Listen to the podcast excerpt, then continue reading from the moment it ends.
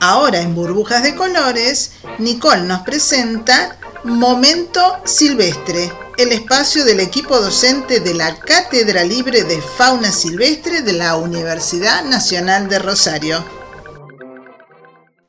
Hola Cátedra Libre de Fauna Silvestre. Hola burbujas de colores. Hoy les habla Cintia y junto a Tiziano vamos a hablar de los carpinchos, una especie autóctona que se ha visto mucho en las pantallas de televisión. Tizi, ¿nos contás cuáles son las características naturales de esta especie? El carpincho o capibara, como se lo llama en guaraní, es un roedor, el más grande del mundo y es endémico del centro y sur de América. Vive exclusivamente en nuestro continente es de hábitos diurnos y vive en grupos numerosos, por lo que es común verlos a orillas de los ríos, esteros y lagunas y sumergirse rápidamente ante la presencia de los humanos. Es herbívoro, se alimenta de todo tipo de vegetales e incluso de plantas acuáticas. Necesita un ambiente acuático para poder vivir. El agua le permite jugar, refugiarse y reproducirse. Por esto, los humedales son el hábitat ideal para la supervivencia de la especie. Gracias, Tizi.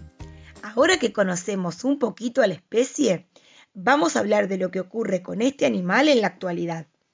La mayoría de los medios de comunicación hablan de la invasión de los carpinchos en Nordelta, pero ¿es realmente una invasión? Debemos tener en cuenta que este barrio bonaerense fue construido sobre un humedal llamado Bajos Ribereños, que pertenece al complejo litoral del río Paraná Inferior. Los carpinchos habitan esta zona desde mucho antes que los humanos.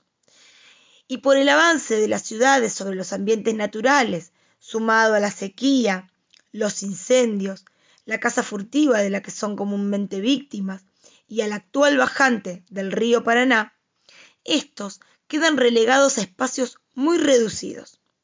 Es por este motivo que se acercan a los barrios construidos sobre sus ambientes naturales porque en ellos encuentran alimento, refugio, protección, para garantizar su supervivencia. Ah, entonces ese territorio les pertenece. Claro, Nicole, no son los carpinchos los que invaden, somos nosotros, los humanos, con nuestra presencia y nuestras acciones, los que desplazamos la especie de su hábitat natural. Los humedales también son el ambiente ideal para la supervivencia de muchas otras especies silvestres, porque son sistemas sostenedores de vida y debemos protegerlos. Necesitamos detener el fuego que arrasa su vegetación, controlar lo que se construye en ese ambiente compartido con los animales y sobre todo aprender a convivir con la naturaleza, reconociendo que la flora y la fauna silvestre son imprescindibles para que nosotros y nuestros oyentes podamos seguir adelante con nuestras vidas. Gracias, Tisi. Nos gustó conocer el carpincho y su problemática actual.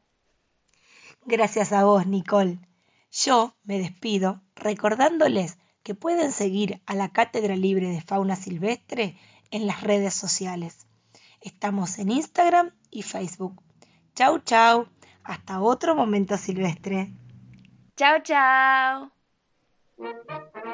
Esto fue Momento Silvestre, el espacio del equipo docente de la Cátedra Libre de Fauna Silvestre de la Universidad Nacional de Rosario, dialogando con Nicole.